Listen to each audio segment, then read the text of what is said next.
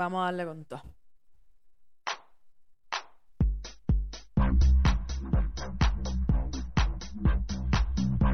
Deja de tomar agua. No podemos hacer la intro sin que tú sacas. No. Bueno, bienvenido una vez más a nuestro podcast número 10. ¡Yay! Hoy sí. Hoy sí. Red Bull me va a contratar. Bueno, este podcast es básicamente creado sobre la nada. Estábamos creando el podcast anterior donde explicábamos por qué no estábamos perdidas, por qué estábamos tan perdidas. Y, y vino a, al tema, el tema de que, al tema del tema, el tema del tema. Destraba, Chicho. Espérate que estoy ajustando el volumen de esto. Bueno, en fin, que Jessica dice que tenía la crisis de los 30. Y yo no lo entiendo. Y creo que lo dije al pasar. Ay, vamos a hacer un podcast de esto. Adivinen qué estamos haciendo hoy. El podcast sobre mi crisis. ¡Eh! Para mí, tu crisis es que tienes demasiado tiempo. eh, no sé, demasiado tiempo y pocas Te preocupaciones. acabo pero- de demostrar que no. Con Wikipedia. Claro, la Wikipedia y el San La Wiki.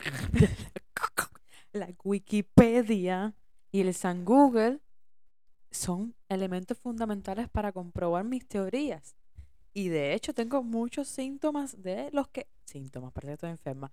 Tengo muchas características. No, es que estás enferma. O sea, eh, llega un punto en que tú neces- necesitas. O sea, creo que quiero tener una crisis. O sea, ¿cómo te la hiciste? Creo que quiero tener una crisis. Oh, Dios, estoy teniendo una crisis. ¡Ay, mira! Ahí viene la crisis. No, de hecho, me pregunté, le pregunté a Google, crisis según la edad. Y te dijo que tenías cáncer. Bueno, no me dijo eso, pero sí respondió eh, que hay muchas crisis para, para mi sorpresa, de hecho. Hay muchas etapas. Y de eso es lo que venimos a hablar, porque yo necesitaba entender qué me estaba pasando, que no lo entiendo todavía, ¿no? Pero bueno, aquí lo hablamos y nos metratranqueamos. Te voy a destruir. ¿Qué fe o No, sí, es que es verdad. O sea, yo nunca vi una mujer en Cuba que dijera que tenía la crisis por parto. ¿Por qué? Porque tenía que parir y con una mano ella misma aguantarse el, el- el suero que le ponen. Pero no puedes comparar una crisis postparto con una crisis existencial de los 30 que es Pero- una estupidez. Ok, antes de caer en ese tema que veo que ya estudiaste y tienes tus notas y te voy a hacer mis comentarios editoriales, te hago una pregunta. ¿Cuándo te empezó la crisis?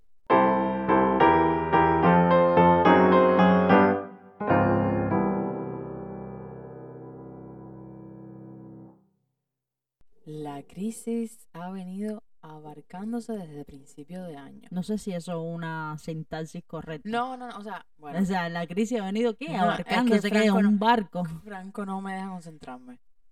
El año pasado, yo me puse, cuando cumplí 29 años, me puse ciertas caras. Díganle hola al niño. El año pasado, cuando yo cumplí 29 años, yo me senté y dije, bueno, esto es lo que soy, esto es lo que he logrado y esto es lo que yo me quiero proponer a largo, a mediano y a corto plazo. plazo. ¿Ok?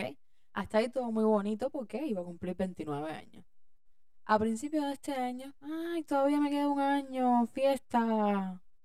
Pero hace como unos meses para acá, ponle que unos tres meses, empecé a caer, cuando llegó el verano, empecé a caer en que Que se te estaban cayendo las tetas. en que eh, eh, estaban llegando noviembre, porque ya el verano estaba ahí mismo, estábamos a mitad de año y con el cuento y con el disimulo, ya estábamos casi en noviembre. Hago un paréntesis. Esta niña ya tiene el arbolito de Navidad en el carrito de Amazon. Dice ella que ya estamos en Navidad. No, estamos en otoño. Bueno, que nos hayamos casado forma parte de tu crisis.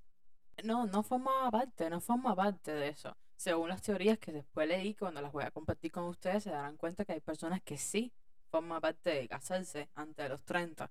En mi lista no estaba eso. Mi matrimonio es una crisis. No, no, porque no estaba contemplado como eso. Mi matrimonio es- fue engendrado una que crisis. seguimos actuando como si fuésemos novias. Así que tranquila. Bueno, sigue. Ok, ya. ¿Ya? Que sepa, Entonces- estoy molesta. Está bien. El- los vemos a las 4 y 20 del próximo domingo porque ya es lunes. Ok.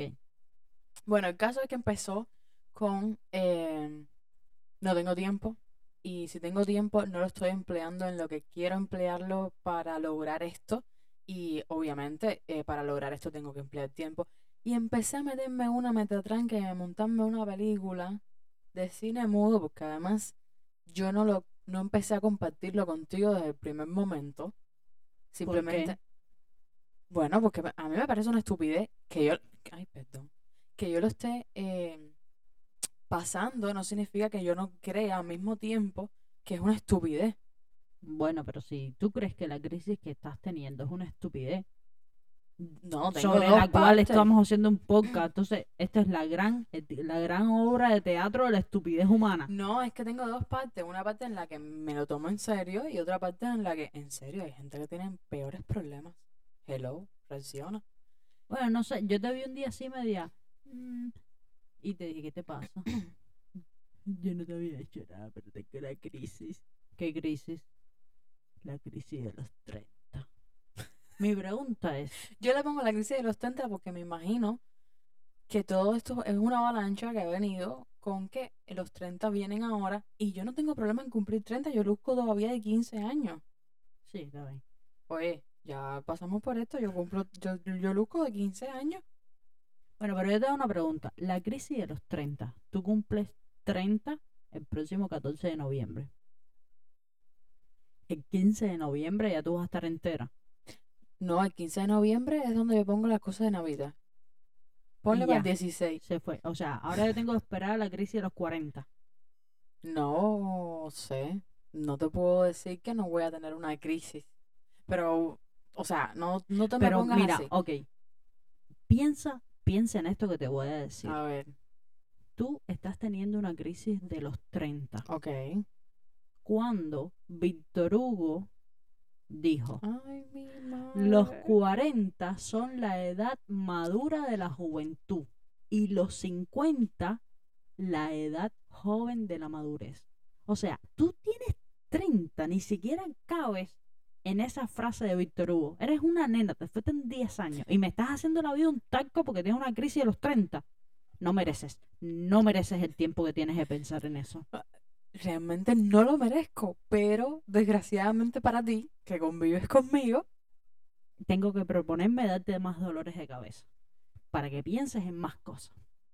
Bueno. muy bien. Bueno, Vamos a caer eh, a lo que vinimos. a lo que vinimos. Teniendo esta conversación y esta, ya ven que me hacen bullying aquí, porque yo dije que tenía una crisis de los 30.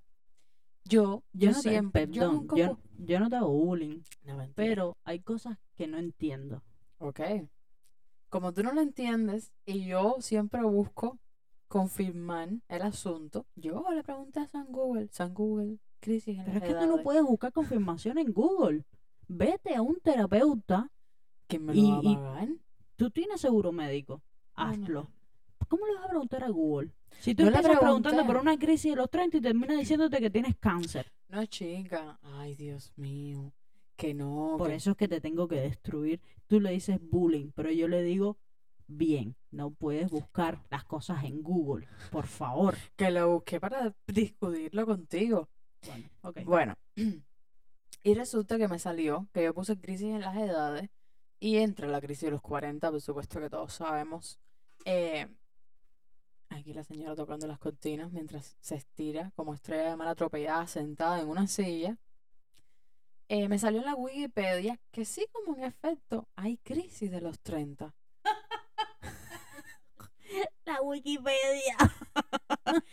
Y según la Wikipedia, se llama crisis del cuarto de vida, que es un término aplicado al periodo de vida que sigue después de la adolescencia, usualmente entre los 20 y los 30 años de edad, Y el concepto proviene de una analogía con la crisis de la mediana, na- eh, la mediana edad. La mediana. na. Y es un concepto que actualmente los terapeutas y profesionales de la salud mental eh, aprueban, o sea, lo tienen dado por hecho de que está pasando. Y no tiene nada que ver con una generación de cristal o nada de eso, porque yo no pertenezco a esa generación. Pero definitivamente hay una situación que tú te planteas muchas cosas. Ahora, ahora es donde vengo. Había un listado y de una pila mierda que yo me leí y concluí que lo que quería compartir con ustedes era lo básico. Hay síntomas que, bueno, síntomas no, vamos a llamarlo características, porque yo no me estoy muriendo. Síntomas, síntomas. Bueno, el caso es que hay algunos que dicen que eh, hay una necesidad de establecer un vínculo emocional de tipo romántico de larga duración y estabilidad. Dígase, por eso te decía, ¿Eso lo tienes como Lo- un síntoma que padeces o que no? eso no lo tengo. Eso sí lo tienes, te casaste conmigo. Loca de mierda, Sí, que sí. no me casé antes. Necesidad, mira, síntoma que no, dice ella que ella no tiene ese síntoma. Necesidad de establecer un vínculo emocional de tipo romántico de larga duración y estabilidad.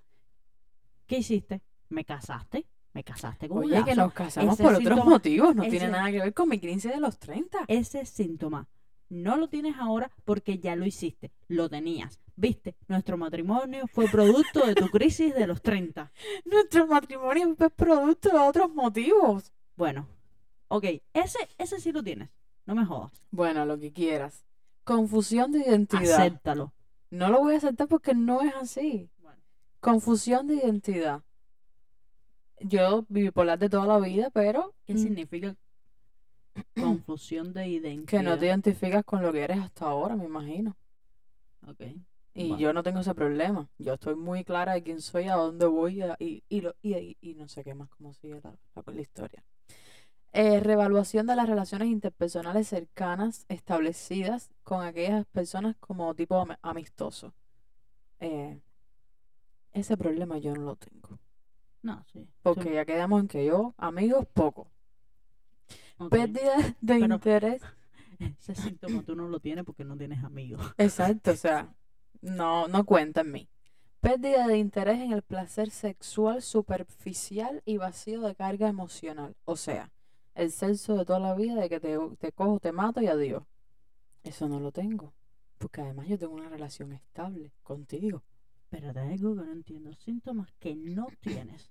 Claro. Nada sea, de eso yo lo tengo. No perdiste el interés en el, en el placer sexual superficial El placer- para mí, para, para mí el placer sexual in- superficial es de, de los que tú te encuentras de- en una esquina, te mato ahora y ya después no te veo más. Bueno, no sé qué tipo de esquinas tú vas, pero bueno, eso es otro tema. eh, ok. Anyway, eh, nostalgia por la vida propia de la enseñanza secundaria. ¿Quién coño extraña la secundaria? El que escribió eso no estudió en Cuba. Ese hijo Evidentemente. de puta no estudió en Cuba, porque ese no se tuvo que meter ninguna muela de... Ni, de ni un vasito clase- de con clase- un pan, de- un pan con perrito caliente que no se sabe si era perrito caliente. Ah, no, con butifarra.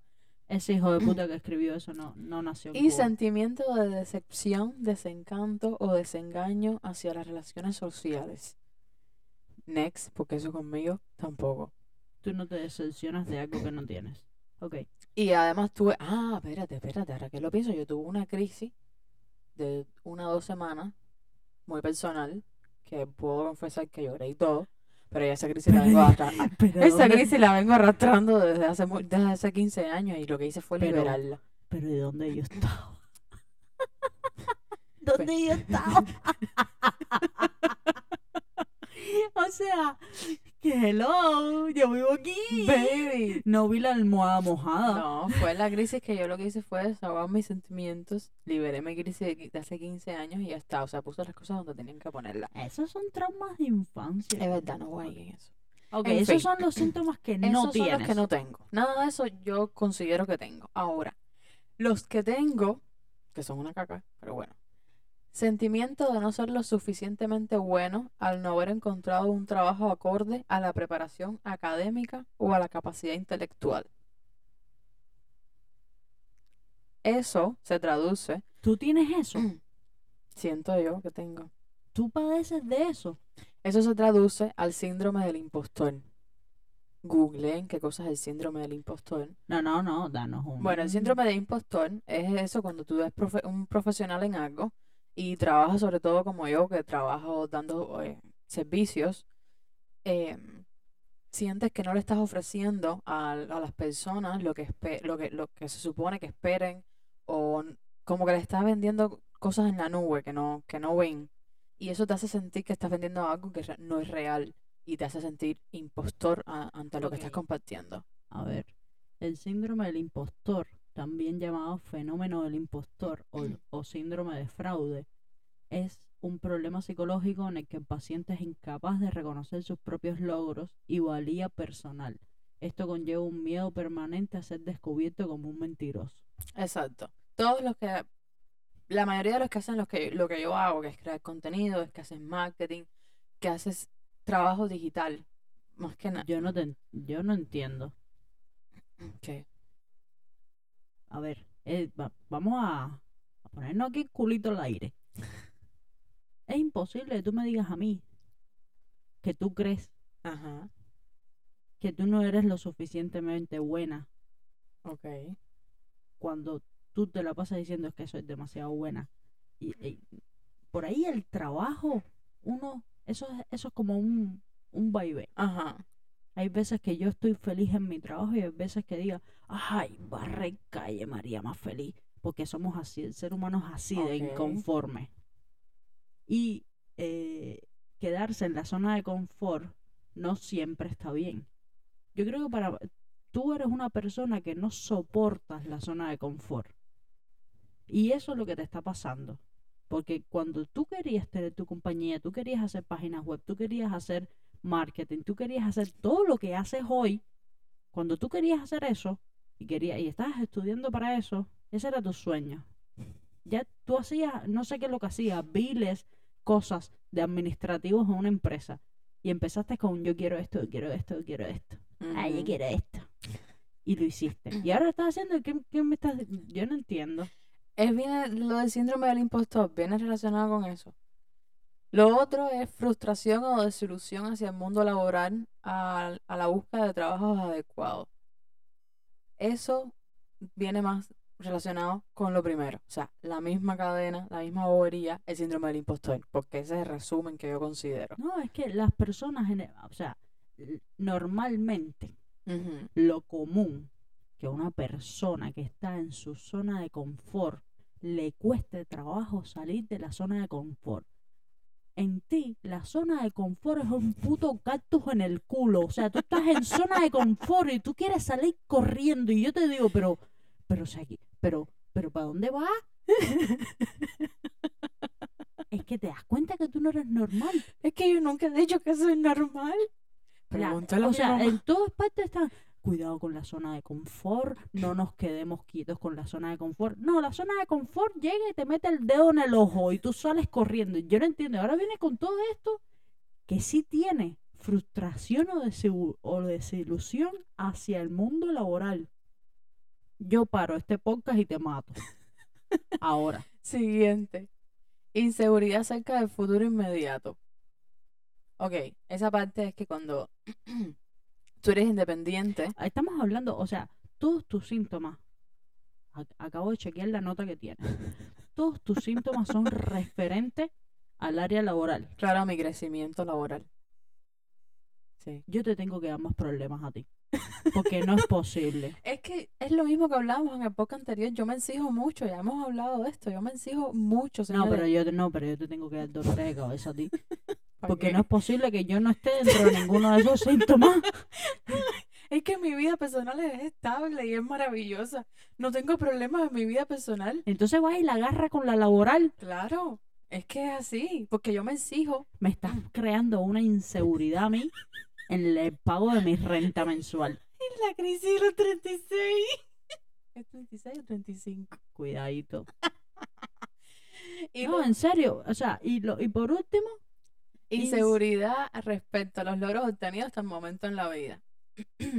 hija de puta. Te mato. No hay nada ahí para mí. Es que mi vida personal, aunque la gente no lo entienda, porque todavía la gente no nos cree. No, pero yo quiero tener algo ahí. ¿Qué apa- quieres? ¿Que tú me desde maltratas los domingos a las 4 y 20? Aparte, hoy, hoy que es 6 de septiembre, antes del 14 o- de noviembre, antes de que tú cumplas los 30, yo te tengo que dar a ti mínimo, mínimo 6 dolores de cabeza. Para agregar una, una línea. Sí, es que me parece totalmente injusto. ¿Por qué? Lo único que yo tengo que ver en toda tu crisis es eh, el vínculo emocional, o sea que me casaste. Pero Ya, tú, tú- por- estás escuchando lo que tú estás diciendo. Si yo quiero estar en esa Cualquier lista, esposa o esposo querría escuchar que con él no, o ella no tienen ningún tipo de problema. no, no, no, no, yo quiero que tus problemas sean conmigo. Lo laboral, el dinero que entra a la casa, eso déjalo fuera. Eso, eso no quiero que lo toques. Ay, Dios mío, la inconformidad del ser humano. No, no, no. No, me, ten problemas conmigo. Pero ¿por qué si no los tengo? Deja tu trabajo como está. Paga las cuentas. Nos vamos de viaje. Nos damos nuestros gustos. Eso está perfecto. Pero ven, ven a tener problemas conmigo, por favor. Vamos a discutir. Deja eso ahí. No empieces tus crisis en serio.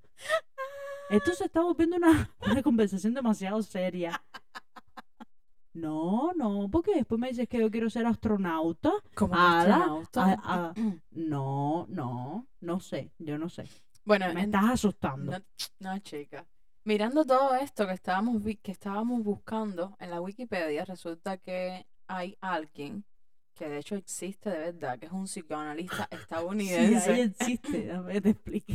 bueno, verdad, que eh, hizo un estudio sobre las etapas de las crisis que exi- existen según Eric Erickson. Ya está jodido, la mamá no Eric- quiso. Eric Ay, yo no me había fijado. Eric Erickson. Coño, pobrecito ese niño cuando nació en la escuela, el bullying que le tienen que haber hecho. Es un psicoanalista estadounidense. Exacto, y habló sobre las ocho etapas en el desarrollo humano, que durante esas ¿Cuántas? ocho, son ocho etapas que tiene el desarrollo humano, según él, y que cada una eh, tiene crisis. Eh, la primera es de desde que nacemos hasta el pri- primer año, que es la confianza básica y desconfianza básica. Eh, según él, es cuando el niño se está... Ay, se me perdió la nota, qué bonito. Ok, es cuando el niño está estableciendo una relación de dependencia, especialmente con la madre, y entonces ahí es donde va encontrando la satisfacción de sus necesidades. ¿Y la desconfianza? Y la desconfianza, no lo tengo aquí. Ok, y cuando tiene su primera crisis, en ese tiempo, en esa primera etapa, es cuando le da ansiedad por la ausencia de la madre. O sea, las mujeres que paren, tienen su tiempo y después tienen que regresar al trabajo o algo así. Me imagino que es donde el niño tiene la primera crisis. Ok, la... La Las- segunda, Esa me, esa me gusta a mí. Es autonomía versus vergüenza y duda. Es de un año a tres años. O sea, date cuenta, a los tres años ya los niños son deprimidos dos veces. qué triste. Es que la humanidad. Ok, autonomía versus vergüenza. Eh, durante la etapa el niño quiere autonomía para desplazarse de un sitio a otro. Pegar o llorar constituye el lenguaje para obtener lo que desea. Si el contexto del niño no responde completamente a las necesidades que experimenta, aparecerá la duda sobre sí mismo y el temor a tomar la iniciativa. La vergüenza en el infante se expresa como una necesidad de no ser visto, de ocultar su rostro, algo que tiene como consecuencia las rabietas y los llantos, o diferentes manifestaciones de desbordamiento emocional. El control exterior debe ser firme y tranquilizador para que parezca la autonomía. No entendí un carajo lo que dijo ese buen hombre. El otro que hablaban era de los tres años a los seis años. Ah, no vas a explicarme ese que acabo de leer. Ah, es que, en otras palabras, el control exterior, el... eh, Nada, que No, tiene... fíjate, cuando empieza a caminar y cuando empieza a comportarse, o sea, ya a los tres años ya tuvo dos crisis. De los 3 a los 6, iniciativa versus culpa. Es aquí lo que te dicen es que el niño necesita identificar y proyectar su rol en el mundo y cuando no recibe el trato relativamente privilegiado desarrolla culpa y ansiedad. O sea, el niño empieza a tener crisis de pataleta, a querer hacer lo que le salga a él, y los padres le dicen que no. Por tanto, ahí empieza otra crisis. O sea, a los seis años, tres crisis. ya. Vamos mal. De los 6 años hasta la adolescencia. Coño, son una pila de años. Eso es lo que le dicen en Cuba, le da la peseta. Normal. Industriosidad versus inferioridad. Eso está, pero mal.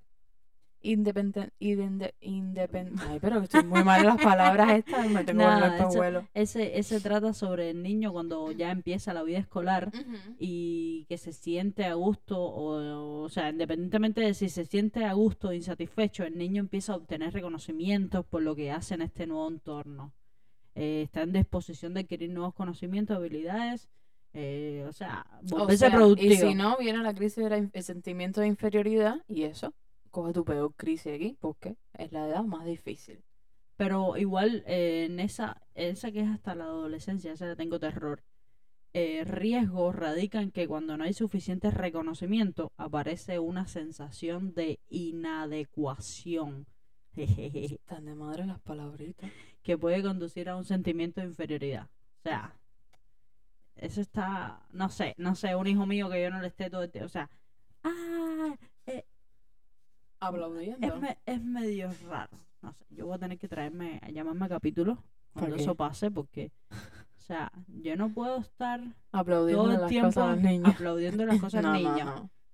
Y si no se las aplaudo, va a tener complejo de inferioridad. ¡Uh! Mi hijo, que te Eh, explique. La próxima, la quinta etapa es durante la adolescencia, identi- identidad versus confusión de rol. Se resumen en que es- ponen en duda todo aquello en lo que se confiaba. Ahí es donde empiezan las novelas de Corín Tellado, me corto las venas porque el mundo es muy duro, porque la vida es injusta y lo que llamamos que los adolescentes se ponen muy mal, están en la Sí, edad es que, lo- difícil. es que los adolescentes les preocupa demasiado la imagen que los demás tengan de ellos. Y entonces empiezan con todas estas batallas constantes Claro, entre porque- lo que han sido hasta ahora y lo que será en el futuro. No, es que construir una identidad sólida es complicado. Bueno, pero si atraviesan adecuadamente esta etapa, lograrán construir una identidad sólida, según Eric, El el, amigo amigo Eric. La próxima es eh, la identidad, la etapa del joven adulto.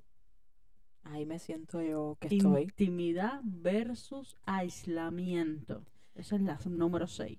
Que es donde eh, nos da por tener la capacidad de establecer compromisos laborales, sentimentales, profesionales, siempre sacrificando algo a cambio. Y eso lo que nos hace es tener un temor para como vincularnos con el mundo. Y el subconsciente lo que hace es que te dice, hey, aislamiento, y bueno, te deprimes. Es evidente que en esta etapa estoy yo, que soy un adulto joven. Yo no creo que tú estés en esa etapa. Perdóname que te disculpe. Oye, yo no estoy en la, en la edad madura, en la edad madura es a partir de los 40 a los 60 y de los 60 cho- chocheando para adelante. No sé. Ya, me parece que ya tú estableciste compromisos laborales, eh, sentimentales, políticos, profesionales.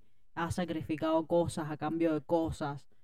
Claro, eh, pero ya yo pasé por todo eso porque esa es la edad de los 20 a los 30, mi amor.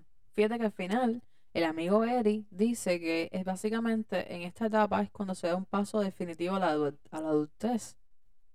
Es Ah. lo que hace todo el mundo, termina la universidad, empieza a trabajar, a como que a poner sus bases en lo laboral, encuentra el amor de su vida, o bueno, al que le tocó por, por carabina, y se casan y empiezan a formar una familia. Carabina, carambola.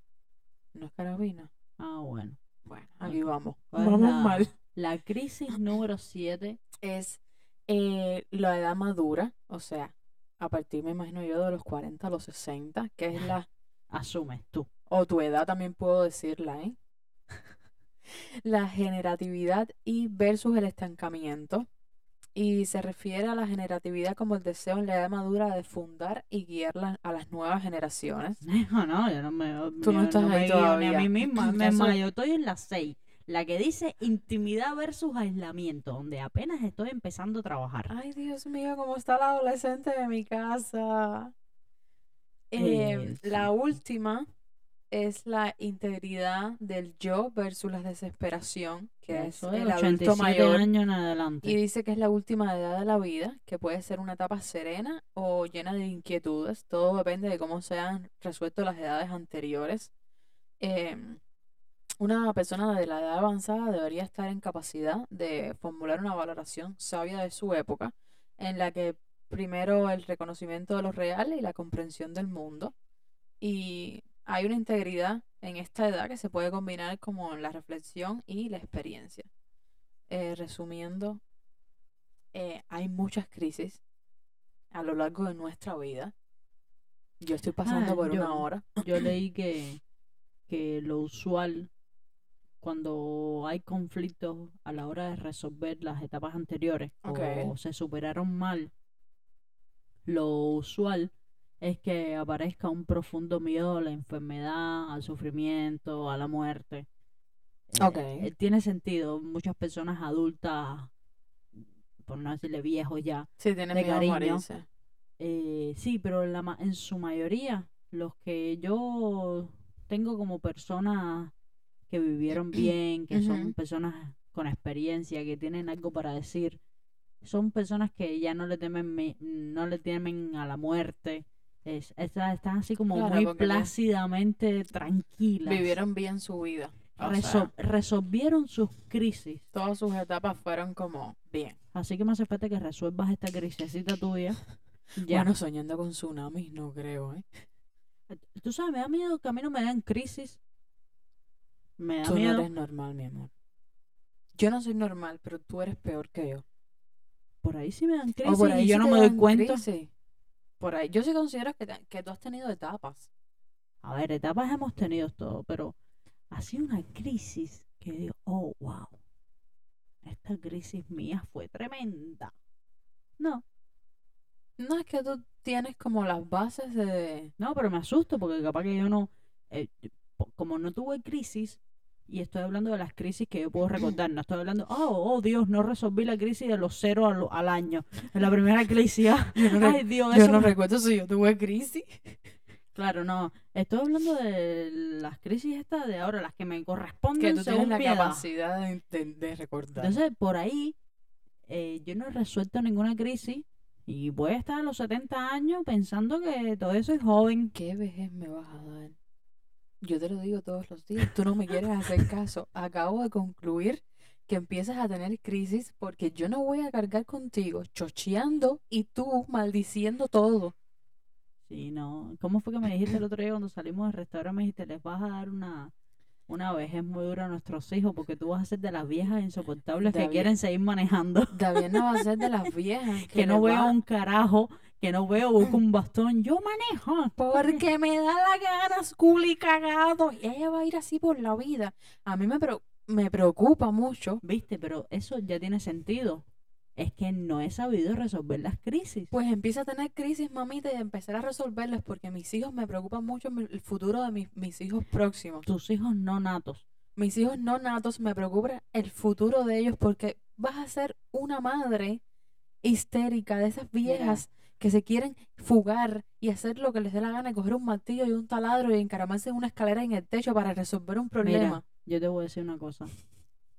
Esta crisis tuya a los 30 me deja mucho que desear y me hace pensar si tuviéramos un hijo o dos o diez o 14 gatos adoptados, 14. ¿cuántas crisis más vas a tener? Porque en ninguna de esas crisis está la crisis posparto, la crisis preparto, la crisis que le da a los padres cuando el niño va en la crisis de 0 a un año, después la crisis que le da a los padres cuando el niño está empezando la crisis de un año o tres Pero eso años. es en mi vida personal y hemos concluido que mis crisis no vienen en la parte personal. a no ser que me empieces a dar dolores No, de cabeza seis y en el dolores. próximo podcast yo tenga que declarar que me has dado muchos dolores de cabeza. De eso. Tú vas a ver ahora. Te lo vas a proponer antes de terminar el año. Me lo voy a proponer. Propósitos, propósitos de la de, de otoño e invierno de David Namiro. Tengo, lo voy a anotar. Seis. Seis disgustos te tengo que dar de aquí al 14 de noviembre. Eso no va a Pero pasar. no seis disgustos de, oh, no limpiar la casa. oh, no la vela. No, no, sí, disgustos de verdad. Llanto y todo. Mínimo un llanto te tengo que provocar. Que un llanto. No, Ay. Dios mío. Bueno. Mal. Bueno, este ¿Cómo te resumen sientes después de hablar sobre las crisis y saber que que tengo una crisis. no No, suena, no ver, yo sue- me estoy déjame que te explique que no suena bien que digas tengo una crisis y te rías. A ver, yo me estoy riendo. Es un poco Porque- creepy. Sí.